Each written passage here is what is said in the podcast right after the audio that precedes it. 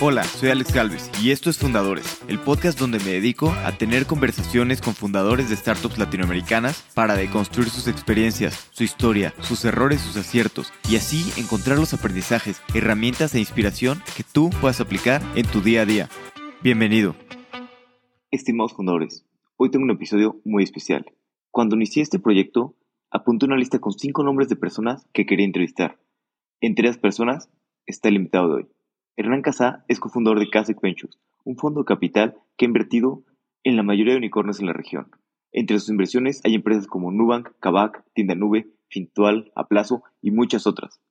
Anteriormente, Hernán fundó Mercado Libre junto con Marcos Galperín en 1999 y estuvo más de 12 años creciendo Mercado Libre, 9 años como COO y 3 años como CFO. Platicamos de su paso por Mercado Libre, los desafíos del cambio de mercado durante la burbuja de Internet ¿Y qué similitudes tiene con el mercado de ahora? El foco que tuvieron de siempre construir una empresa que genere valor a sus clientes y por qué fue importante siempre tener foco en construir una empresa que genere valor a sus clientes. Platicamos de lo que busca Kasek para invertir en emprendedores y de algunos de sus aprendizajes de todos estos años invirtiendo en la región. Espero que disfrute esta plática tanto como yo. Hernán, bienvenido a Fundadores. Un gusto tenerte en el podcast. Alex, el placer es mío. Muchas gracias por la invitación.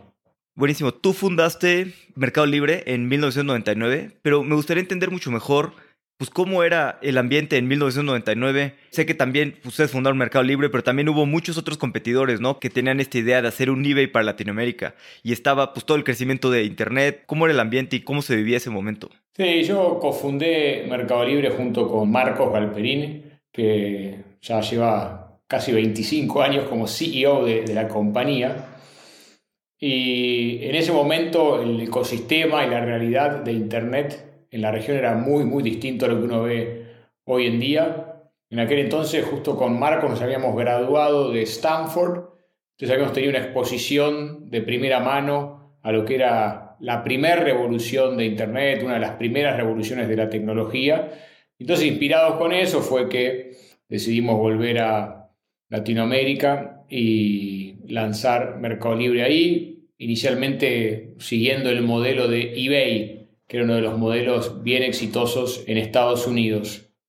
Siempre digo que hubo muchas cosas que Mercado Libre hizo muy bien y por eso se terminó transformando en la compañía que es hoy, pero innovación en la idea no fue algo que nos destacó, porque como bien decías Alex, cuando nosotros lanzamos Mercado Libre, otras 50 u 80 compañías lanzaron exactamente el mismo modelo. Así que había muchísima competencia entre los distintos equipos que estaban tratando de desarrollar ese modelo y a la vez, paradójicamente, muy pocos usuarios, porque era una época donde la penetración de Internet en Latinoamérica era de 2, 3, 4%, la mayoría de las conexiones eran dial-up, así que una experiencia de una velocidad muy lenta, donde no se podía apreciar lo que hoy se aprecia, estando todos conectados con banda ancha, estando todos conectados con con el móvil, teniendo conexiones muy rápidas. Así que sí, fue una gran batalla en ese momento con un montón de competidores. Creo que rápidamente Mercado Libre y unos pocos más se destacaron porque fueron los que lograron conseguir capital institucional de los inversores que había en ese momento, que después si quieres podemos hablar un poco de eso, pero claramente los inversores que en ese momento son muy distintos a los inversores a los cuales puede aspirar a tener hoy un emprendedor. Entonces eso hizo que muchos se quedasen sin capital, fuesen desapareciendo, inclusive terminaron siendo absorbidos por los que sí conseguimos capital. Y entre los que conseguimos capital había un grupo de 3, 4, 5 con los que durante un periodo más o menos de entre 1 y 3 años estuvimos compitiendo hasta que Mercado Libre acabó emergiendo como el claro ganador en ese proceso. De hecho, directa o indirectamente, Mercurio terminó adquiriendo a, los otros tres jugadores que estaban ahí y se consolidó en la compañía que, que es hoy. Y un poquito antes de Mercado Libre, tú eras CEO de otra compañía en lo que estabas en Stanford y luego pues, te decidiste sumar mejor como cofundador en Mercado Libre. ¿Qué fue un poquito lo que te llevó a pues, elegir un proyecto sobre el otro o a cambiar pues, de CEO a, a animarte a lo que quería construir Marcos Galperín? Sí, creo que como te comentaba, estando en Stanford en ese momento tan revolucionario como fue el año 97, 98, 99, Era justo después de que Netscape había transformado Internet de algo que era medio que solo para los ingenieros, algo que era un producto de consumo masivo, de fácil acceso para todos, y a partir de ahí empezaron a surgir un montón de oportunidades de negocio. Y en ese ambiente, estando en Stanford, muchos empezamos a, trabajar o a estudiar en distintas oportunidades, y yo sí empecé a trabajar en un proyecto que tal vez hoy lo definiríamos como algún tipo de, red social o sistema de, message boards o, o algún blog. Y lo bueno de esa experiencia es que me dio mucho conocimiento de primera mano de qué significaba desarrollar una plataforma tecnológica, cómo empezar a pensar el negocio, un montón de cosas más de tecnología profunda que tal vez yo no conocía tanto. Y en ese proceso Marcos iba desarrollando su idea de eBay para América Latina y éramos amigos, intercambiamos ideas y poco a poco Marcos me fue entusiasmando mucho con su proyecto y yo fui perdiendo un poco de, interés en el mío y, la respuesta a tu pregunta creo que Marcos logró convencerme por suerte de que ese era un mejor proyecto y bueno, fue así que nos graduamos y volvimos a Buenos Aires a lanzar Mercado Libre. Totalmente. También, bueno, muchas veces has dicho, ¿no? Bueno, y todo el mundo sabe que para emprender y que es una compañía tan exitosa, pues tienes que hacer las cosas bien, pero además tienes que tener buena suerte, ¿no? La buena suerte te ayuda y la mala suerte te puede matar. Ustedes cuando estaban levantando capital pues, en, los 2000, en marzo, justo les tocó cuando estaban levantando esa ronda que cambió radicalmente el ecosistema, ¿no? El Nasdaq empezó a caer y empezó a caer de mucha exuberancia y capital de sobra a lo que se conoce como el dot-com boom, ¿no? ¿Cómo fue levantar esta ronda en este ambiente y luego pues darse cuenta que los mercados habían cambiado? Sí, no, exactamente. Nosotros lanzamos Mercado Libre la fecha oficial es agosto del año 99, ese fue el día que el sitio salió al aire y habíamos levantado un poco de capital angel, si quieres. Después, en octubre, noviembre, hicimos una primera ronda de financiamiento en un contexto extraordinariamente positivo, extraordinariamente optimista, y todo el mundo quería invertir en compañías de tecnología, y si bien no era fácil, porque nunca es fácil, no sé, un par de alumnos graduados de Stanford con una idea de desarrollar un modelo de negocio que funcionaba en Latinoamérica, tenía buenas chances de recibir financiamiento y fue así que recibimos financiamiento de, un par de inversores, en ese momento Chase Capital Partners y Hicks Muse State and First. Tomamos ese capital y empezamos a invertirlo de manera demasiado acelerada. Obviamente, como te dije al comienzo, la penetración de Internet en ese momento era muy chica, así que uno tenía que tener un poquito de paciencia, pero como a la vez había un montón de competencia, nosotros queríamos destacarnos y generamos un plan de negocios muy agresivo donde invertíamos en plantar banderas en distintos países, poner equipos en cada una de esas operaciones, tratar de traer más usuarios a la plataforma, por más que tal vez inicialmente parte de esos esfuerzos eran bastante ineficiente si uno trataba de medir cuánto costaba ese usuario y cuánto usuario iba a producir en los siguientes meses o, años. Así que gastamos ese capital rápidamente, planeando levantar una nueva ronda de financiamiento en el año 2000. Empezamos a planear la, la ronda en febrero del año 2000, creo que salimos al mercado en marzo del año 2000 y fue ahí cuando todo este furor, todo este optimismo alrededor de Internet, alrededor de las .com, desapareció, ¿no? Y pasamos de todo el mundo querer invertir en tecnología, todo el mundo querer trabajar en las .coms, a que eso se transformase casi en un desierto, ¿no? Y, nadie quería invertir, nadie quería trabajar, muchas de las compañías de .com empezaban a cerrar y sus funcionarios se volvían a las posiciones iniciales que tenían en un banco o en una compañía de retail tradicional o, lo que fuera. Y en ese contexto, cuando nosotros empezamos con el proceso, teníamos un montón de interés de varios inversores y a medida que el contexto se ponía más y más difícil y había menos buenas noticias o en realidad todas malas noticias alrededor de, de Internet, fueron desapareciendo. Y por suerte uno de los inversores que también quiso salir de la ronda, gracias a la presión de otros inversores, gracias un poco a, a la combinación de algunos factores y sin dudas también parte suerte, como bien decías, logramos cerrar esa ronda de financiamiento. La ronda de financiamiento la cerramos en el mayo del año 2000. Creo que ahí todavía ese grupo inversor tenía un poco de expectativas de que el mercado estuviese corrigiendo, pero que después eventualmente iba a volver a subir. Lo que sucedió es que después de mayo solo siguió cayendo, ¿no?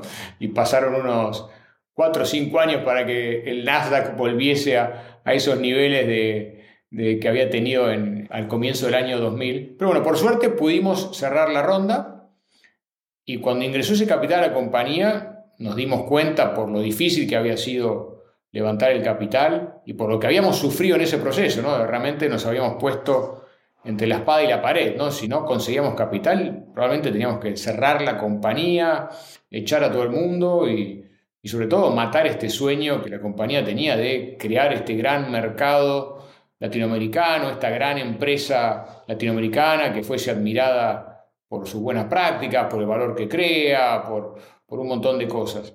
Así que nos dimos cuenta que teníamos que corregir el plan de negocio y ajustarlo a la realidad que en ese momento era el mercado latinoamericano de Internet. Y eso no quería decir que no teníamos que seguir invirtiendo en el futuro del negocio. Obviamente todavía necesitamos ir invirtiendo mucho en ese presente para eventualmente llegar a un futuro razonable. Entonces no era que pretendíamos que la compañía pasase a ser rentable de un día para el otro, pero sí que con el capital que había conseguido pudiese mantenerse viva durante suficientemente tiempo para tener la chance de, durante todo ese tiempo, generar un negocio finalmente rentable. Así que ajustamos mucho todos los presupuestos de la empresa. Justo ahora hemos pasado por un periodo donde las compañías en general han tenido que ajustar un poco sus presupuestos porque venían de, también de la exuberancia de, que surgió a partir del COVID y esto de la, la tasa de interés negativa y el exceso de capital a un mercado donde empezó a subir la tasa de interés, todo el mundo empezó a restringir el acceso a capital y, muchas compañías se encontraron con que tenían que ajustar sus planes de negocios. Esas compañías están ajustando los planes de negocios 15%, 20%, 30%. Nosotros en aquel momento ajustamos nuestro presupuesto un 80%. ¿no? Nosotros muchos hablamos con nuestros propios emprendedores hoy, les contamos esa experiencia como para que entiendan que siempre uno puede hacer más, ¿no? Y eso no quiere decir que estás matando a la compañía, simplemente uno está repensando el negocio, ¿no? Lo que yo siempre trato de poner a la mesa es, uno empieza con cero, entonces piensa, la verdad, en hoja en blanco cómo empezar a estructurar la compañía, pero a partir de ahí, por más que uno trate de mantener siempre una visión muy abierta, muy fresca, siempre uno entra un poco en la inercia. Y la inercia, determinado ese plan inicial, empieza a evolucionar a partir de ahí. Y yo les digo, si alguien mañana empieza la compañía nuevo y no tiene nada de información respecto a lo que hemos hecho nosotros hasta ahora, probablemente la empiece de manera distinta. Entonces no creamos que esa inercia se justifica, que tiene razón de ser. Tratemos realmente de desafiarla. Y sobre todo hay que desafiar en esos momentos de inestabilidad. Nosotros hicimos eso con Mercado Libre y hemos invitado a muchos de nuestros fundadores, que son parte del portfolio de CASEC, a hacer eso en este último periodo. Así que sí, ajustamos muy fuerte el plan de negocios y lo anecdótico, gracioso hoy en día es que terminamos haciendo un IPO en el Nasdaq en el año 2007, todavía con capital disponible de esa ronda que levantamos en el año 2000. Así que ahí se demuestra un poco que realmente queríamos garantizar que con ese capital la compañía pudiese ser rentable. Y de hecho la compañía fue rentable en el año 2006, podríamos haber sido rentables un poquito antes, pero ahí en ese momento cuando ya veíamos luz al final del túnel decidimos acelerar un poco más para llegar a rentabilidad con un nivel mayor de, de ingresos, pero sí, la compañía terminó siendo rentable con ese capital. Totalmente. Tengo un amigo que lleva muchos años en mercados financieros y siempre dice, pues ya no me acuerdo cuánto dice, que han pasado siete crisis o nueve crisis y siempre dice que todas son diferentes, pero pues todas se parecen mucho. En el caso de mercados públicos, todos los activos están muy caros y otro tipo de cosas, ¿no? Por ejemplo, tú que pues ya has vivido pues la burbuja de internet, bueno, luego la crisis de 2008 y también los mercados ahora como están bastante bajos después del exceso de capital en el 2021, 2022, ¿cómo crees que te ayuda toda esa pues, experiencia de ya vivir todo esto y de poder ayudar a los fundadores de otra manera? Sí, yo coincido con lo que te decía tu amigo. Todas las crisis se gatillan por cuestiones particulares y no necesariamente el comportamiento es igual en todos lados, pero la psicología de esos movimientos de mercado son siempre iguales, ¿no? Y la crisis se genera porque hay una sobredimensión del optimismo y entonces a partir de ahí se cree que todo es posible entonces cualquier precio es válido, entonces ahí se generan estos excesos donde negocios que no deberían haber sido financiados son financiados, o negocios que deberían ser financiados pero a otro nivel de precio son financiados a niveles de precio altísimos y después no se puede sostener eso. Entonces se genera todo ese exceso por sobreoptimismo y a partir de ahí, cuando obviamente el mercado se da cuenta y nos empezamos a, a todos a despertar de que ese futuro tan brillante que imaginamos no es posible, todos nos asustamos y el mercado se vuelve ridículamente negativo y donde nada es posible. Entonces, y aparte parece que una confirmación, porque como esos precios caen, porque la demanda de esos activos se empieza a contraer de manera inmediata y violentamente, casi que se confirma que ah, esto no sirve, entonces vamos a un pesimismo total. Y después a partir de ahí empiezan a aparecer algunos inversores donde la ambición, en el buen sentido de la palabra, los lleva a decir, es que creo que ahora, mirando justamente la historia del mundo y mirando que al final del día esto siempre es pendular y va para un lado y va para el otro, es difícil saber cuándo exactamente el péndulo llegó al final de este lado y va a empezar a volver, o cuándo llegó al final de este otro lado y va a empezar a volver, pero es claro que eventualmente estas cosas son pendulares, entonces empiezan a mirar que el equilibrio entre riesgo y retorno empieza a ser más favorable para comprar posiciones y eso de a poquito empieza a generar una vuelta del mercado a una situación más normal. Y sobre todo en los mercados de tecnología, eso a veces también está acelerado cuando hay una nueva innovación que parece crear como un nuevo paradigma y que aparte de ahí se puede construir todo, ¿no? Entonces obviamente parte de ese boom tremendo en los años 96, 97, 98 fue Internet, Inescape, etc. Hoy en día podríamos decir que es inteligencia artificial, ¿no? un poco lo que está sacando al mercado de esa crisis en la cual caímos en el segundo trimestre del año 2022. Buenísimo. Y hablabas un poquito, antes de meternos al actual, de cuando hicieron el IPO de Mercado Libre. Fue en 2007, todavía tenían capital y fue pues uno de los primeros IPOs también en el Nasdaq de una empresa latinoamericana. ¿Cómo se sintió este hito? Pues te acuerdas tú un poco cómo lo viviste tú en lo personal, pues llegar a pues, hacer IPO en el Nasdaq, ¿no? Que es un súper logro. Sí, de alguna manera cuando comenzamos la compañía en el año 99, la aspiración de todos los emprendedores era hacer un IPO en el Nasdaq. El Nasdaq era un mercado bastante abierto para estas compañías de tecnología. Después, obviamente, la realidad nos golpeó duro y bueno, tuvimos todo este proceso que ya conversamos. Y durante ese proceso parecía que la oportunidad de ser una compañía pública era algo muy remoto, casi imposible. Pero como Mercado Libre poco a poco le fue yendo bien y teníamos un acuerdo con eBay justamente, que inicialmente había sido el modelo de eBay, después Mercado Libre terminó generando un modelo mucho más innovador y distinto al de eBay, más, más completo, pero inicialmente había sido esa la semilla inicial de la idea. ¿no? El Mercado Libre empezó a ver que la opción era más, tal vez, hacer una venta de la compañía a eBay o algo así, y tuvimos una serie de conversaciones con la gente de eBay y había veces que ellos querían comprar la compañía, pero el precio que ofrecían no era el que nosotros teníamos en mente, entonces decíamos que no y se iban y después volvían al tiempo y decían, ahora sí quiero comprarlas a ese precio que, ustedes quieren. Decían, no, pero ahora el precio más alto porque pasó seis meses, un año. Entonces hubo una danza ahí de varios años hasta que en un momento se llegó a un acuerdo.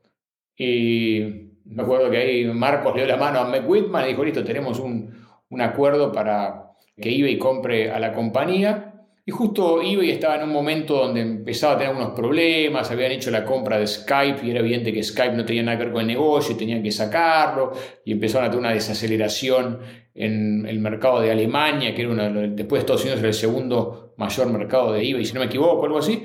Ahora resulta que dijeron, ¿saben qué? Esa oferta que le hicimos no existe. Entonces dijimos, bueno, ¿qué opciones nos quedan? Hacer una IPO. ¿Y cómo se hace una IPO? No tenemos idea, pero bueno, vamos a aprender y si uno mira a los Googles y a los Apple y a los Microsoft de este mundo, se piensa que hacer una IPO es imposible, pero cuando uno mira cuáles son todas las compañías que están listadas en el mercado público de acciones de Estados Unidos, hay compañías increíbles como las que mencioné, pero también hay compañías que son bastante terrenales y con las que uno podría decir, con lo que era Mercado en ese momento, me puedo comparar. Entonces esas compañías lo lograron hacer, ¿por qué nosotros no? Y bueno, fuimos andando ese proceso para para hacer el IPO. Pero, pero sí, inicialmente, cuando empezamos esto desde Latinoamérica, y como decías recién antes, muchos nos decían que era imposible, ¿no? Entonces los auditores nos decían, no, pero las compañías latinoamericanas no hacen IPOs en el Nasdaq, y no sé, los abogados nos decían lo mismo, entonces hubo que pelear un poco contra esa inercia que traían esos actores de acuerdo a cuál había sido el, el pasado. Pero bueno, por suerte no nos animamos y terminó saliendo todo muy, muy bien. De nuevo, un poco de suerte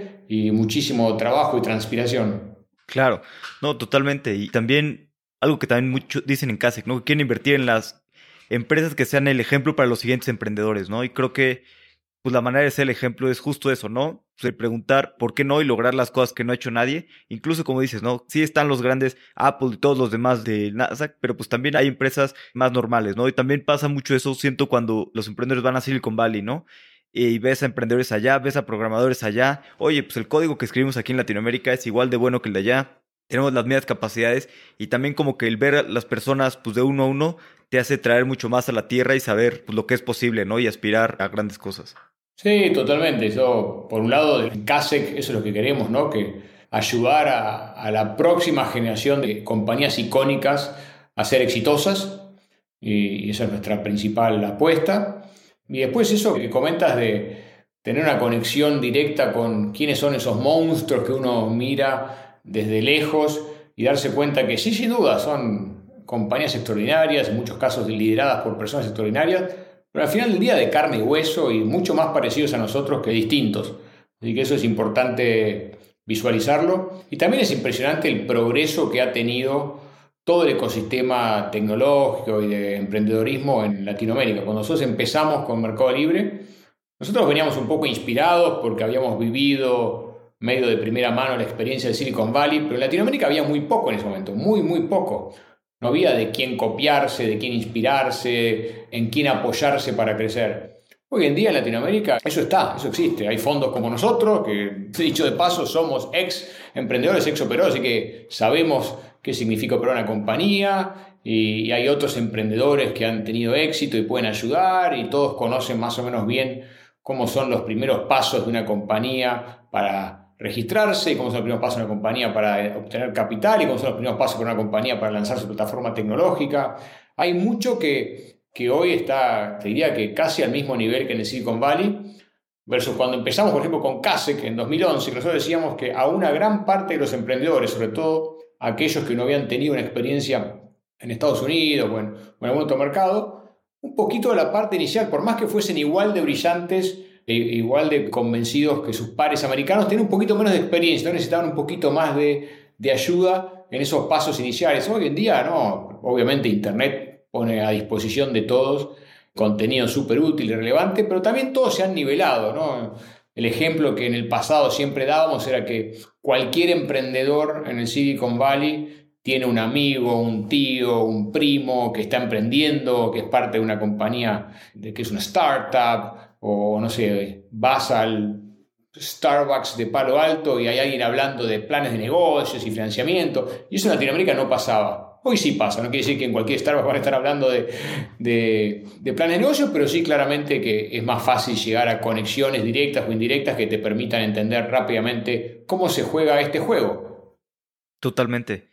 Y hablando un poquito de eso del ecosistema, de cómo ha cambiado Latinoamérica, viéndonos un poquito cuando decidieron fundar CASEC, ¿cómo fue el debate en tu cabeza? Porque, bueno, de los dos partners, porque estabas en Mercado Libre, llevan muchos años, eh, una empresa pues, exitosa, pública, creciendo. ¿Por qué deciden pues empezar un nuevo proyecto y ahora hacer pues un fondo, ¿no? Y pasarse con muchos dicen del lado oscuro, ¿no? De emprendedores ahora a inversionistas.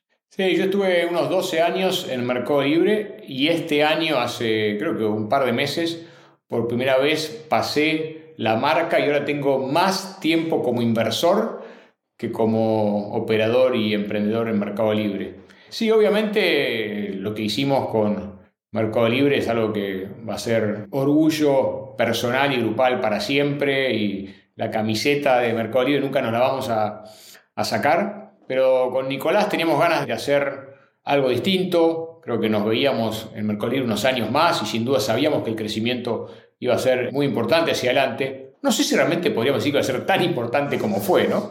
Eh, siempre en estas cosas de tecnología e innovación es fácil imaginarse el crecimiento, pero es difícil imaginarse la magnitud de ese crecimiento a medida que las cosas van sucediendo año tras año tras año y existe este, concepto de crecimiento compuesto, ¿no? Pero sí, claramente sabíamos que estábamos haciendo algo que nos encantaba, que tenía un montón de potencial y que estábamos solo en los primeros días de esa revolución, pero teníamos ganas de aportar desde otro lado y nos parecía que el ecosistema necesitaba justamente de inversores que fueran ex operadores, ex emprendedores. Nuestra experiencia como emprendedores había sido de asociarnos a inversores, que algunos eran buenos inversores, otros no eran tan buenos inversores, pero no tenían realmente experiencia de lo que significaba empezar una compañía literalmente en un garage y escalar el equipo, ir enfrentando desafíos de tecnología, de crecimiento orgánico, y creíamos que nosotros podíamos aportar bastante al ecosistema, dada nuestra experiencia en, en Mercado Libre. Así que así fue que decidimos lanzar CASEC en 2011 con Nicolás Secasi. Y bueno, hoy pasaron ya 12 años, ya tenemos nueve fondos, levantamos más de 3 mil millones de dólares de capital, hemos retornado varias veces el capital de nuestros primeros fondos a, nuestros inversores, eh, pero seguimos como el primer día, ¿no? Queremos seguir invirtiendo en buenos emprendedores que sean los líderes de las compañías icónicas de la próxima década. Totalmente. Y hablando un poco de aquellas primeras inversiones del primer fondo, que el ecosistema era más pequeño y todo, como lo mencionaste, ¿te acuerdas un poquito de las primeras dos, tres inversiones del fondo?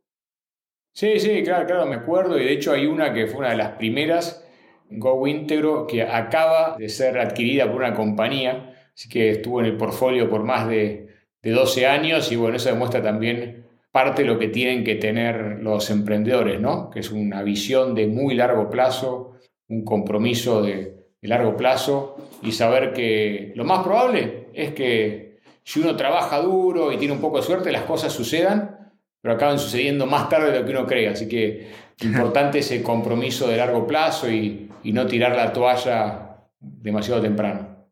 Pero en ese fondo teníamos compañías como Nubank, obviamente, que se transformó en una de las compañías líderes de la región y una que creemos que todavía tiene un potencial inmenso hacia adelante. Teníamos compañías como Viva Real, que se terminó uniendo a Grupos App y eran los principales portales de inmuebles en Brasil, Beleza Naweb y, y algunos otros que terminan siendo muy buenas compañías. Algo que dijiste ahorita es de este compromiso que tienen que tener los emprendedores y es algo que sé que siempre les gusta mucho identificar en CASEC, pero ¿cómo identificas que los emprendedores estén realmente comprometidos? ¿no? Porque a veces es fácil decirlo, pero realmente verlo y cómo te das cuenta, sobre todo en etapas tempranas, que tiene ese compromiso. No, ojalá tuviera la bola de cristal y, pudiera predecir con exactitud eso es un proceso imperfecto.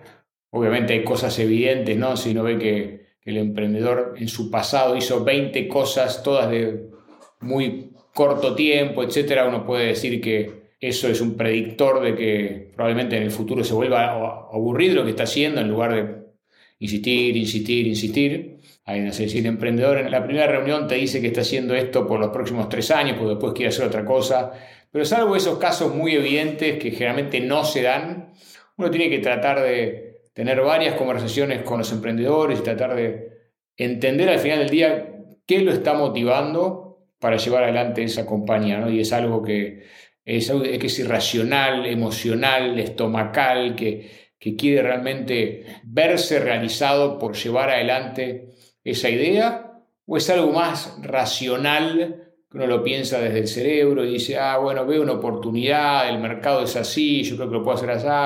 Y generalmente en estas cosas, obviamente, eh, los planes después tienen que terminar siendo racionales, pero las misiones y los compromisos vienen del lado irracional, del lado más emocional. Y es tratar de ver eso, ¿no? Ver cuándo le brillan los ojos a ese emprendedor o esa emprendedora que está empezando algo y ver si uno puede a partir de ahí tratar de predecir con cierta correlación, nunca es perfecto, ese compromiso de largo plazo que es ineludible. Sin ese compromiso no hay compañía que pueda ser exitosa porque son muy, muy pocos los casos donde el emprendedor tiene tanta suerte que hace 3, 4 cosas, las 3, 4 cosas salen bien y bueno, tiene un éxito y todos contentos y la compañía es un éxito.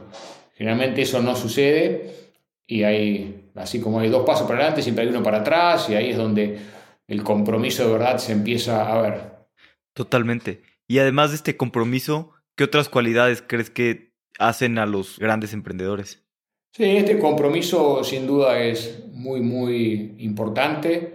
Después, obviamente, generalmente los emprendedores empiezan siendo una persona o tal vez un equipo de dos o tres y es fundamental que logran, logren atraer un equipo alrededor de ellos y que ese equipo, sobre todo el equipo inicial, sea casi religioso, ¿no? que esté convencido también del lado emocional más que el lado racional de por qué vale la pena ser parte de esa compañía, por qué vale la pena realmente ir atrás de esa misión, esa revolución que, quieren crear. Así que es muy importante eso de liderazgo, eso de esa capacidad de poder venderle el sueño a otros y ese otro se vuelva totalmente un converso, ¿no? que quiere que quiere seguirlo. Y eso aplica primero que nada para los empleados, pero también termina aplicando para convencer a los inversores que inviertan en esa compañía y también aplica para que convenzan a clientes que compren su producto. ¿no? Es algo que es eh, muy, muy relevante.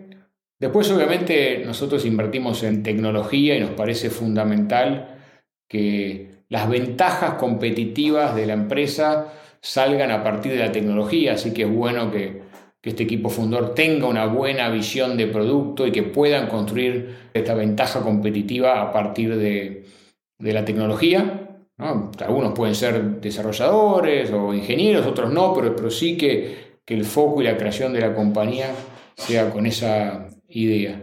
Y después, bueno, obviamente cuestiones de la visión. Nosotros siempre contamos que el emprendedor tiene que tener muy en claro a dónde quiere llegar en 10 años ¿no? y más o menos entender cómo llegar ahí y después tiene que tener muy en claro cuál es la próxima cosa más importante que tiene que resolver. Y creo que esa es la... En cualquier proceso de decisión, ¿no? pero sobre todo cuando uno está creando una compañía y tiene tantas ramificaciones adelante, y si voy por aquí o por aquí o por aquí, ¿no? tener en claro qué es lo próximo más importante que tengo que resolver para que el proyecto avance. Y esas dos cosas son relevantes. Una es la misión de largo plazo, visión de largo plazo, y otra esto de que a dónde voy la próxima milla. Y después el camino se va construyendo, ¿no? Algo también interesante para conversar respecto a los emprendedores más en términos de carácter, ¿no? de, la personalidad, es, por un lado, tienen que tener un nivel de autoconfianza elevadísimo, tienen que estar en el top 0,001% de, de autoconfianza, y por otro lado, tienen que tener un ego bastante bajo, y es una combinación casi que suena contraintuitiva, pero es fundamental que logren tener confianza en lo que están haciendo y no estén dudando a cada paso, porque si no, obviamente los sueños no se cumplen, pero a la vez que, que tengan un ego bajo para corregir rápidamente si se dan cuenta que están errados y que lo importante para ellos no sea quién tiene razón, sino qué es lo correcto, ¿no? Y entonces ese balance es muy importante en los buenos emprendedores. Sí, claro, y es complicado, ¿no? Saber recibir feedback. La verdad es que suena muy sencillo, pero a todas las personas nos cuesta, ¿no? Recibir feedback y que nos digan, pues, qué cosas están mal, ¿no? Por ejemplo, yo hago un ejercicio mental muy sencillo que es cualquier cosa que me diga, cualquier crítica a alguien, primero asumir que la otra persona está bien y qué puedo aprender de eso, ¿no? Y ya después, pues puede ser que no esté bien, ¿no? Pero lo primero es intentar asumir que está bien para ver, pues, qué puedo aprender de esa crítica. Sí, sin duda eso es fundamental, ¿no? Siempre tratar de reposicionarse, ¿no? Desde, no desde la defensa, sino desde la apertura. Y después también lo que hablamos antes, ¿no? ¿Cuál es tu objetivo? ¿Que tu podcast sea bueno y popular y ayude a otras personas? ¿O tener razón? Y yo creo que si uno pone el foco en lo correcto, es más fácil el proceso. Totalmente. Y hablando un poquito de lo que han aprendido pues, con todos estos años de CASEC, dos cosas. Primero, ¿cómo es su proceso de inversión ahorita? ¿Cómo toman las decisiones? Porque es importante tomar buenas decisiones, pero también a veces en el mundo del VC hay que moverse rápido, ¿no? Entonces hay que tener esos procesos muy bien. Y también cómo ha cambiado su proceso de, pues, de cómo empezaron a cómo es hoy en día. Primero y principal, yendo a dónde invertimos, un capítulo medio que lo cubrimos, que es cómo tiene que ser ese emprendedor o cómo creemos que es ese emprendedor. Solamente el tiempo nos va a demostrar si la lectura fue correcta o no, pero ese capítulo es muy importante. Después hay un capítulo también relevante que es el mercado, Creemos en el mercado, creemos en un mercado grande que va a crecer, que va a crecer en la misma dirección en la cual la tecnología de esa compañía está caminando, etc. Y después tenemos también que creer que hay un modelo de negocio sustentable, ¿no? Que obviamente la compañía no puede ser rentable hoy porque estamos produciendo para el futuro y en tecnología uno necesita economías de escala, necesita un cierto nivel de masa crítica, pero si se logra ahí, uno puede visualizar de manera relativamente simple que el negocio va a ser rentable. Así que eso es lo que miramos para definir, ¿esto nos interesa o no nos interesa? Obviamente es un proceso imperfecto, entonces tenemos discusiones internas donde no buscamos consenso, sino que lo que buscamos es que algunos de los miembros del equipo tengan un alto nivel de convicción y donde ningún miembro del equipo tenga un nivel absoluto de falta de confianza. Y generalmente se sucede eso, ¿no? Siempre estamos apostando hacia adelante, siempre estamos tratando de predecir el futuro, así que estar totalmente convencido todos de que eso es lo que va a pasar es casi imposible. Pero bueno, tal vez, eh, no sé, me, traes una idea y estás súper convencido y quieres llevarla adelante, y yo la miro y entiendo los méritos de la idea, también veo que hay unos riesgos relevantes, pero que no es que es clarísimo que va a andar bien, pero tampoco es clarísimo que va a andar mal, y digo, bueno, yo estoy más pasivo, pero confío en tu convicción, Alex, adelante, hagámosla, ¿no? Entonces ese es el proceso que se da generalmente muy, muy saludable. Y lo que hacemos nosotros, más allá de estudiar estos factores que te decía, muy importante es estudiar al equipo fundador ¿no? y tratar de, tener referencias de personas que hayan trabajado con, con ese equipo y entender cómo se comportaron en el pasado, siempre trayendo a la mesa esta idea de que el comportamiento pasado suele ser un buen predictor del comportamiento futuro, ¿no?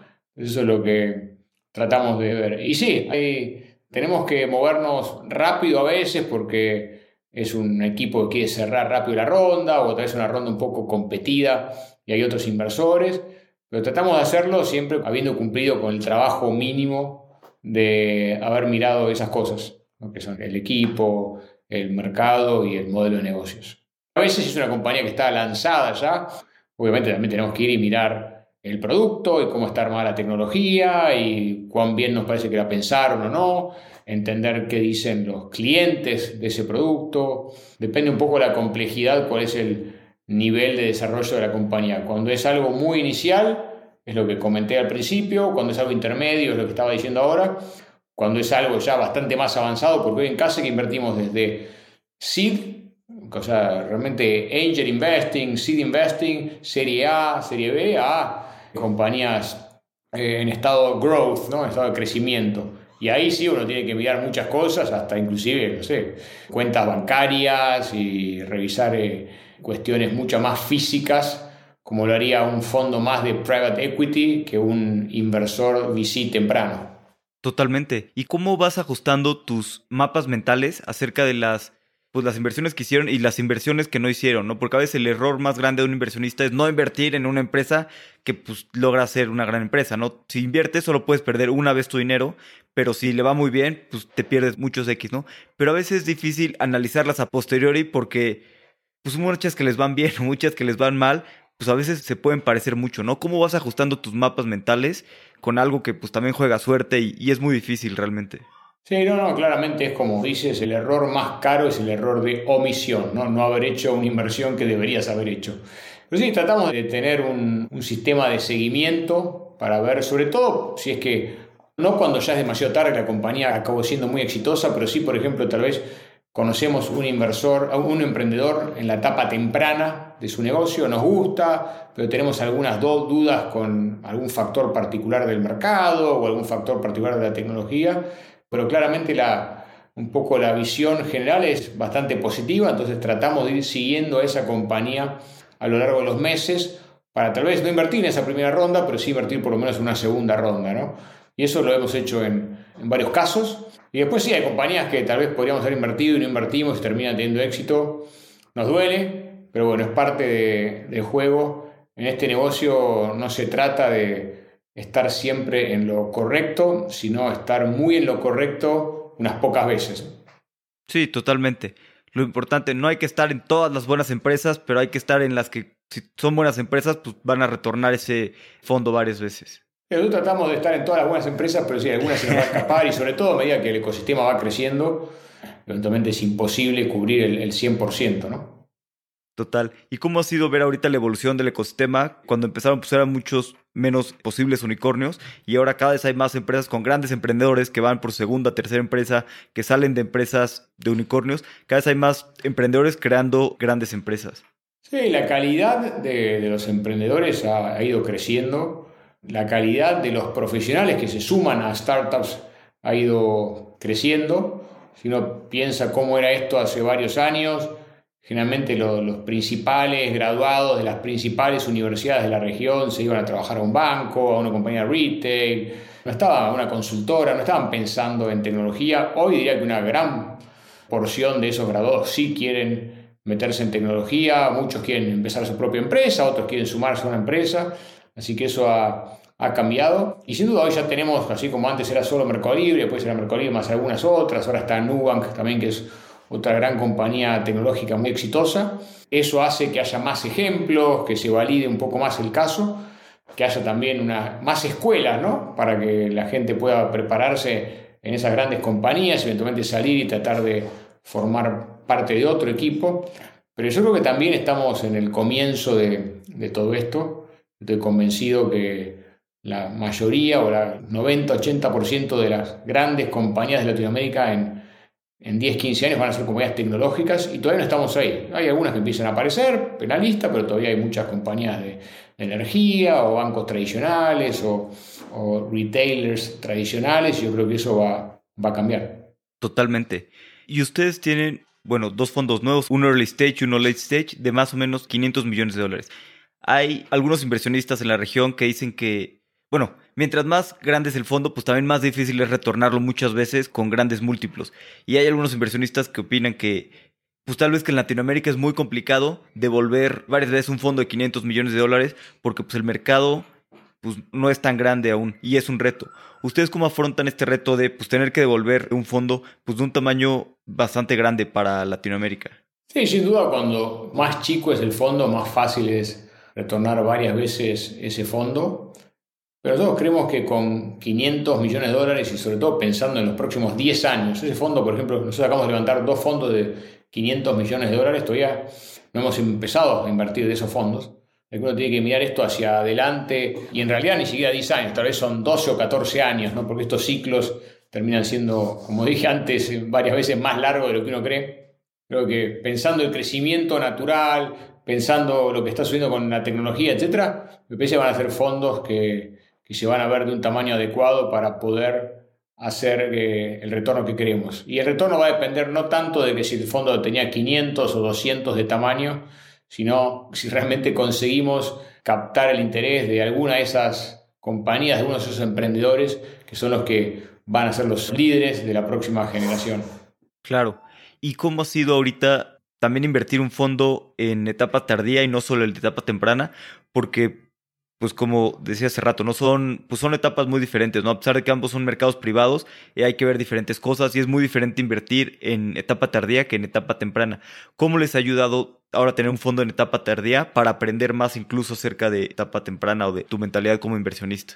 Sí, la génesis de este fondo de etapa tardía fue que nosotros invertíamos temprano en compañías que después iban creciendo, en las cuales todavía teníamos mucho optimismo respecto a lo que estaban construyendo, pero nos habíamos quedado ya sin capital de los fondos tempranos, entonces no podíamos seguir acompañando a esa compañía en la cual todavía veíamos múltiplos muy interesantes de, de crecimiento del capital a partir de esas rondas. Entonces ahí fue que, primero que nada, lanzamos nuestro fondo Opportunity para invertir en etapas tardías de las compañías que originalmente estaban en nuestro portfolio, de las mejores compañías que estaban en nuestro portfolio early stage, de etapa temprana. Eso obviamente ha ido progresando y hoy en día tenemos una visión un poco más amplia donde la mayoría de esos fondos van a probablemente invertirse en compañías que están ya en nuestro portafolio, que las conocemos muy bien y, y que confiamos mucho en su equipo de management, pero también vamos a mirar cosas que estén afuera de nuestro portafolio y creemos que, hay muchas oportunidades ahí, sobre todo en este proceso ¿no? del mercado tuvo mucho exceso de capital, ahora tiene tal vez una falta de capital, creemos que ahí hay buenas compañías que merecen capital y nosotros estamos dispuestos a ofrecérselo. Pero sí, el trabajo que tenemos que hacer es distinto y de hecho tenemos ahora un equipo que tiene un poquito más un sombrero de etapa tardía y se ocupa de analizar eso con más profundidad eh, y con una cabeza de nuevo más de compañías maduras y tratar de mirar ciertas cosas que tal vez cuando uno está en la etapa temprana no las mira porque son irrelevantes, Y ahí no solo es importante la personalidad de los equipos y el tamaño del mercado, sino también lo que, haya construido, cuáles son esos activos. Los activos son realmente los que nos dicen que son, cuál es el estatus de cada uno de esos activos, cómo es el estado de la caja, la generación de, cash flows de esa compañía y cosas un poco más de evaluación tradicional de, empresas. Totalmente. No, yo creo que siempre hay que seguir innovando y, y reinventándose, ¿no? Ustedes, pues muchos lo consideran el mejor fondo de la región y un poquito es eso, ¿no? ¿Qué crees que, o hablando de cualquier fondo, qué crees que es lo que hace un fondo que sea pues muy buen fondo y pueda mantenerse, pues como ustedes ya llevan, ¿no? 12 años y siendo top, ¿qué es lo que hace que un fondo realmente pueda mantenerse pues durante muchos años y pueda crear una institución por muchos años? cuando uno piensa en un fondo, el fondo tiene tres agentes, ¿no? tres grupos de actores. Uno somos nosotros, que somos los que manejamos el fondo, los que gerenciamos el fondo. Después tenemos los inversores, que son los que aportan capital. Y están los emprendedores, que son los que nos permiten invertir ese capital y a partir de buenas inversiones generar retorno para nuestros inversores. Yo creo que lo más importante es ver qué opinan estos dos jugadores, ¿no? los emprendedores, cuál es el valor que CASE les da a esos emprendedores, cómo esos emprendedores se sintieron apoyados por CASEC, cuánto realmente colaboramos en que sus empresas progresen, cómo los ayudamos en momentos difíciles, desde aportando capital hasta tratando de, resolver problemas operativos o, problemas del equipo. Y después, cuál es el feedback que tenemos de los inversores, ¿no? Que eso básicamente se define en cómo manejamos el riesgo y qué retornos les terminamos entregando. Y yo creo que en esas dos cosas hemos hecho bien el trabajo, si bien el trabajo es constante y, hay que renovarlo día a día, ¿no? porque si ayudamos a un emprendedor ayer, genial, pero si no lo ayudamos a uno mañana, esa reputación la vamos a perder, así que hay que estar constantemente ayudando a los emprendedores y también nuestros retornos de los primeros fondos ha sido muy bueno y creo que en la región no hay ningún otro fondo que tenga ese tipo de retorno, pero tenemos que renovarlo con los nuevos fondos para poder mantener ese apoyo. Totalmente. Y después de pues, más de 12 años como inversionista, ¿qué has aprendido en la región y qué le recomendarías a personas que estén empezando, pues, empezando en su fondo 1, fondo 2 o incluso pensando en lanzar un fondo en la región?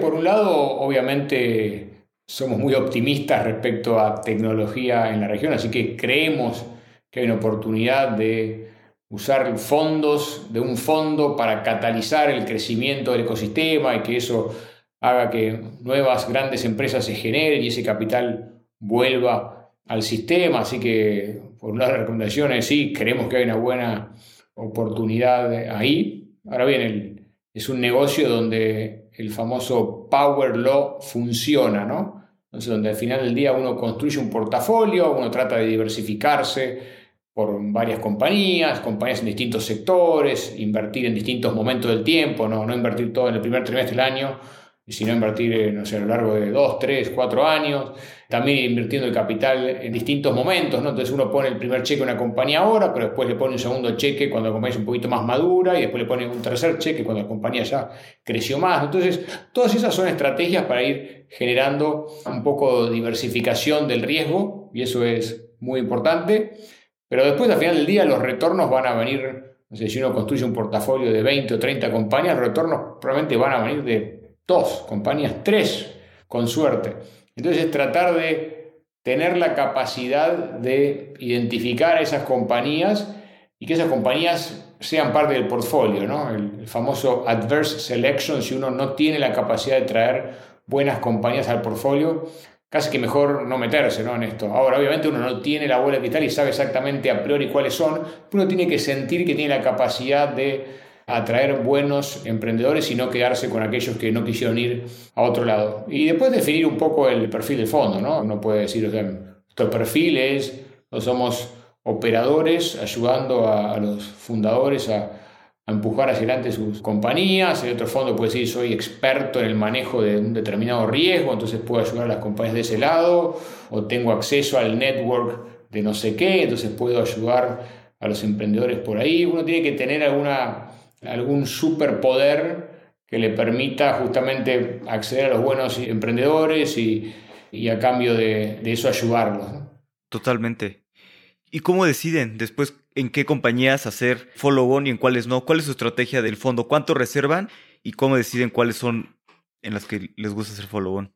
En el fondo de etapa temprana, más o menos 40% del capital va a primeros cheques y 60% va a segundos o terceros cheques. Obviamente no todas las compañías reciben un segundo o un tercer cheque y ese proceso tratamos de hacerlo de la manera más honesta posible, ¿no? poniendo la mesa en blanco de nuevo y decir, bueno, a ver, llega esta compañía por primera vez, por más que haya estado con nosotros.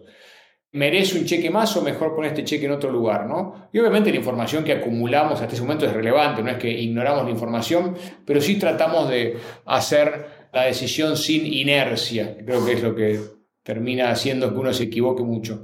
En el fondo Opportunity etapa tardía, ahí no tenemos reservas, así que ahí vamos invirtiendo a medida que van apareciendo las oportunidades y en el momento que ya no queda más capital, vamos y levantamos un nuevo fondo. Totalmente, sí, los permite justamente tener bastante, bastante flexibilidad. Eh, Exacto. Hernán, quería preguntarte un poco acerca de tus hijas, considerando que pues, tú cofundaste una de las empresas pues, más grandes ahora y más famosas en la región, y ahora también el fondo pues, es muy exitoso, te ha ido bien económicamente. ¿Cómo haces para transmitir a tus hijas esa hambre por construir, esa hambre por crear cosas? Y sí, ¿cómo la transmites? Porque creo que es a veces muy complicado estando en una situación eh, pues como la que estás. Sí, es un desafío y creo que es un tema en donde uno tiene que actuar de manera proactiva. Yo creo que parte de lo que me llevó a, hacer todo lo que hice, seguramente fue suerte, como hablamos, etcétera, pero tal vez también fue un poco de, de inseguridad o tal vez carencia de cosas. De, no, no, no es que tuve una carencia de cosas importantes en mi vida, pero sí, no, no es que tenía acceso a cosas materiales, no acceso a acceso de cosas materiales. Entonces creo que ese hambre que uno trae a veces naturalmente lo llevan a uno a superarse. Cuando uno nace en una situación un poco más privilegiada, eso no se da tan naturalmente y bueno, hay que forzarlo. Si bien hay casos de, gente que lo ha hecho eso muy, muy bien y de manera natural. Pero en mi caso lo que trato de hacer es, por un lado, valorar muchísimo la meritocracia y que cada uno de nosotros valemos por lo que hacemos, no por lo que tenemos y que todos tenemos una responsabilidad dado nuestro punto de partida, ¿no? Entonces, no quiere decir que porque tengo más, mi responsabilidad es más chica, ¿no? Tal vez inclusive es más grande, justamente. Y después, muy importante destacar todo el tiempo que la realización de las personas justamente está en, en realizar cosas, ¿no? En hacer cosas, no en tener cosas, no en recibir cosas, sino en hacerlas, en hacerlas. Y eso puede ser de lo más variado, ¿no? desde empresas hasta cuestiones artísticas o lo que sea, pero que realmente el valor está ahí. Y bueno, espero que con eso más, más un, el ejemplo de siempre seguir trabajando, de siempre tratar de hacer las cosas bien y, y ponerle ganas a lo que uno hace, entrega, dedicación, creo que eso, eso suma. Pero eso es una muy buena pregunta. Me acuerdo que hace muchos años fui a una cena donde estaba Malcolm Gladwell y él había escrito este libro que se llamaba Outliers, que contaba un poco qué tipo de cosas tenían las personas que tenían una propensión mayor a realmente a tener éxito ¿no? y progresar mucho a nivel personal y profesional. Y en esta cena todos los que estábamos ahí éramos de alguna manera emprendedores medianamente exitosos y me acuerdo que él dijo muy claramente, lo que tienen estas personas con una propensión mayor es no padres como ustedes. Así que uno tiene que hacer el esfuerzo de salir de lo natural y bueno, después estará, cada individuo es como es y lo que uno puede aportar es, lo que uno puede aportar, pero realmente enfocarse en eso de manera proactiva. Totalmente. Y a veces también, como dices, pues cada individuo querrá hacer lo que sea, ¿no? Y tal vez alguien quiere pues, hacer algo totalmente distinto. Mientras pongas el esfuerzo y hagas las cosas bien, pues cualquier camino se vale, ¿no? Mientras sea pues trabajo bien hecho y que se haga. Exactamente, exactamente. Vamos a pasar a la última parte. Son preguntas de, de reflexión. Las preguntas son cortas, las respuestas pueden ser cortas, largas o como tú quieras. ¿Cuál es, tienes algún libro favorito o algún libro que te guste mucho recomendar? Sí, libros favoritos, a mí me gustan mucho las biografías. Me gusta mucho, obviamente, el de Steve Jobs, es un personaje que, que aún hoy sigo y cada tanto me entero de alguna biografía o de algún colega de él que escribió algo sobre el haber trabajado con Steve Jobs y, lo leo, así que la que, bueno, la que hizo Walter Isaacson es, icónica y esa la, siempre la recomiendo mucho. Después también me gusta mucho Warren Buffett y uno de sus libros es Snowball, que me parece espectacular. Bueno, hay otras varias biografías, hay uno de Amazon, no me acuerdo del nombre exactamente, pero que es muy buena, así que sí, esas biografías me parecen interesantes. Estoy esperando que salga la de Elon Musk, ahora en diciembre, también de Walter Isaacson, para ver qué tal está. Sí, la verdad es que se ve muy bueno ese libro. Walter Isaacson, la verdad es que escribe unas biografías increíbles. La verdad es que creo que sí, uno de los mejores biógrafos. Una creencia o hábito que hayas cambiado en los últimos cinco años que haya mejorado drásticamente tu vida. Estoy prestándole mucha más atención a dormir bien, Obviamente hay mucha literatura que ha salido en los últimos tiempos respecto al impacto del sueño y es algo que antes hacía como, ok, se terminó el día, me voy a dormir y hoy conscientemente, proactivamente trato de planear ese momento para tratar de hacerlo mejor y que realmente el cuerpo pueda regenerarse. Y creo que eso me ha permitido continuar con un nivel de energía alto a pesar de que pasen los años. Totalmente. Ya sé que no te gustan los gadgets porque te pones obsesivo, pero ya tienes un 8 Sleep. No, lo que me he comprado es el Oura Ring para por lo menos controlar cómo estoy durmiendo. Sí, ayuda mucho, la verdad, para tener la data. Yo cuido mucho mi sueño, lo bueno es que soy muy bueno durmiendo, entonces no tengo tanto, tanto ese problema. No, no, yo tengo que cuidarme, por ejemplo, antes de empezar el podcast me preguntaba si tomaba mate, y sí, tomo mate, pero todo lo que es relacionado a la cafeína lo corto en el mediodía y después no tomo nada más para poder dormir bien porque creo que me afecta. Ahorita que estamos haciendo eso me acordé de una pregunta que te quería hacer que se me olvidó, que he visto en todos los grandes inversionistas, incluso bueno, en Venture Capital, incluso en mercados públicos, una de las cualidades que más veo es la disciplina. Todos tienen muy buena disciplina cuando invierten, incluso a veces más en cosas personales. ¿Cómo hacen ustedes para mantener pues una disciplina tan buena como, bueno, ¿cómo es tú para mantener una disciplina tan buena como inversionista o incluso en tu vida personal, ¿no? No tomar nada de cafeína, no y demás. Sí, creo que es importante ser disciplinado y tener procesos, ¿no? Al final del día, los resultados se dan por factores aleatorios o por procesos, ¿no? La parte de factores aleatorios uno no la puede controlar, así que ahí tenemos que jugar un poquito a, la suerte, como hemos venido hablando hoy en la conversación, pero la parte de procesos es importante y creo que los procesos vienen con, con disciplina, con paciencia, con foco en el largo plazo, con no tener FOMO ¿no? y tener miedo de, perder algo. A veces es difícil, ¿no? porque justamente en estos mercados, sobre todo cuando uno invierte en tecnología y sobre todo en tecnología tan temprano, a veces las cosas se aceleran y, y uno tiende a entusiasmarse. Y está buenísimo entusiasmarse, pero tiene que tratar de, poner un poquito agua fría en esa decisión y, tomarla respetando ciertos procesos, pero nunca uno tiene que perder tampoco la capacidad de sorprenderse, de salir un poco de ese proceso, pero sí tener conscientemente eso de que es una excepción y no la regla, ¿no? Entonces, está bien cada tanto salir del proceso, pero que sea la excepción y no la regla, ¿no?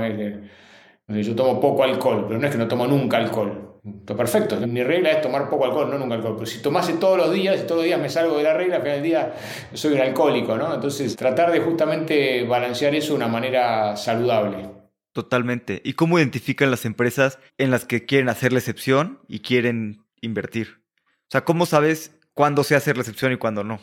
Es uno a uno, es difícil. Si buscamos lo que te decía antes, que cuando decidimos hacer algo haya convicción de alguien de que está viendo que el futuro va para ahí y tal vez hay algún otro que está menos convencido y prefería no hacerlo, pero bueno, viendo el nivel de convicción tan elevado de alguno de los miembros del equipo, decide omitir su veto y aún así hacerlo. ¿Hay algún punto de inflexión en tu vida que haya cambiado la forma en la que piensas? No, creo que la progresión ha sido bastante secuencial en un mundo bastante exponencial, ¿no? porque el mundo de la tecnología es exponencial, pero creo que, mi crecimiento, mi aprendizaje ha sido bastante secuencial. Trato y tratamos ya en casa de tener mucha reflexión y, revisar hacia atrás las cosas que hicimos, eh, entender qué hicimos bien, entender qué no hicimos bien y aprender de eso, ¿no? Es, creo que es, muy importante ese ejercicio, sobre todo en una industria que se mueve tan rápido, donde uno está siempre tentado a mirar hacia adelante, hacia adelante, hacia adelante, tratar de parar un poco la pelota, levantar la cabeza y mirar hacia atrás. Total. A lo largo de tu carrera de bastantes años has tenido muchos aprendizajes. Si pudieras quedarte con dos aprendizajes que le recomendarías a alguien que está apenas iniciando su carrera, ¿qué aprendizajes te gustaría darle? Sí, es muy buena pregunta. Una es la importancia de, la paciencia, la importancia de dejar dormir un poco las cosas y controlar la ansiedad. Yo en general tiendo a ser o tendía a ser más del lado ansioso, lo cual es buenísimo cuando uno está en una industria como esta, porque hay que moverse rápido, hacer cosas y, y no sé, como dice Mark Zuckerberg, ¿no? romper las cosas rápido. Pero no es todo así, ¿no? Es importante. A veces uno entra en esa vorágine sin pensar y tomar una decisión hoy a la noche cuando estoy cansado o mañana a la mañana cuando estoy fresco. No cambia nada, no es que eso me pasa de ser rápido a lento y sí me pasa de ser un pensador tal vez un poquito ansioso a un poco más reflexivo y con, con un poco más de proceso y disciplina, que es lo que estábamos hablando antes. Así que eso es una, una cosa muy, muy importante. Y la otra es el concepto este de, de exclusión y, simplificación, ¿no? Que todos tendemos a crecer como personas, como inversores, como emprendedores, tratando de sumar, sumar, sumar cosas. Y generalmente lo importante es decir que no a muchas cosas, tratar de innovar, como decía Steve Jobs, a partir de simplificar las cosas y no de complejizarlas y, que la verdad innovación está en hacer algo simple, perfecto y, enfocarse en eso, ¿no? Una de las cosas que nosotros constantemente repetimos es las grandes compañías se crean a partir de ser extraordinario en algo, no ser promedio en muchas cosas. Y realmente si uno hace 20 cosas es más difícil ser extraordinario en alguna. Si uno hace una o dos cosas, tal vez por lo menos en una podemos tratar de ser extraordinarios y si lo logramos, muy probablemente seamos exitosos. Totalmente. Hernán, muchas gracias por el tiempo. Sé que tienes una agenda muy ocupada. La verdad es que la pasé muy bien platicando contigo, conociendo tu historia y también entendiendo mucho más de, pues, de cómo ven las cosas en CASEC. Y como tú dices, ¿no? estamos apenas en los principios de lo que viene para la región y estoy seguro de que pues, va a crecer muchísimo más ¿no? la tecnología y esperemos que, que en el futuro sea, pues las top empresas de Latinoamérica sean puras tecnológicas. ¿no? No, creo que eso es importante porque nosotros creemos que a través de la tecnología, no es que ah, queremos que crezca el sector tecnológico porque es nuestro sector, entonces vamos a dominar las principales empresas de la región. No, realmente creemos que a través de la tecnología se mejora la vida de las personas y, y por eso nos encantaría que esto suceda. Totalmente. Pues muchas gracias por tu tiempo y espero volverte a ver próximamente. Alex, un placer. Muchísimas gracias por tu tiempo también y por todas las buenas preguntas que me hiciste. Hernán sin duda es un gran emprendedor y una de las personas que más ha impulsado el ecosistema de tecnología en Latinoamérica. Para mí, Kasek es el fondo número uno de Latinoamérica y está al mismo nivel que cualquier fondo top de Estados Unidos o del mundo. Si te gustó este episodio, por favor compárteselo a algún amigo o algún fundador que sepas que le puede gustar. Y si te gusta este podcast, por favor danos 5 estrellas en Spotify o haznos una review en Apple Podcast. Hasta la próxima.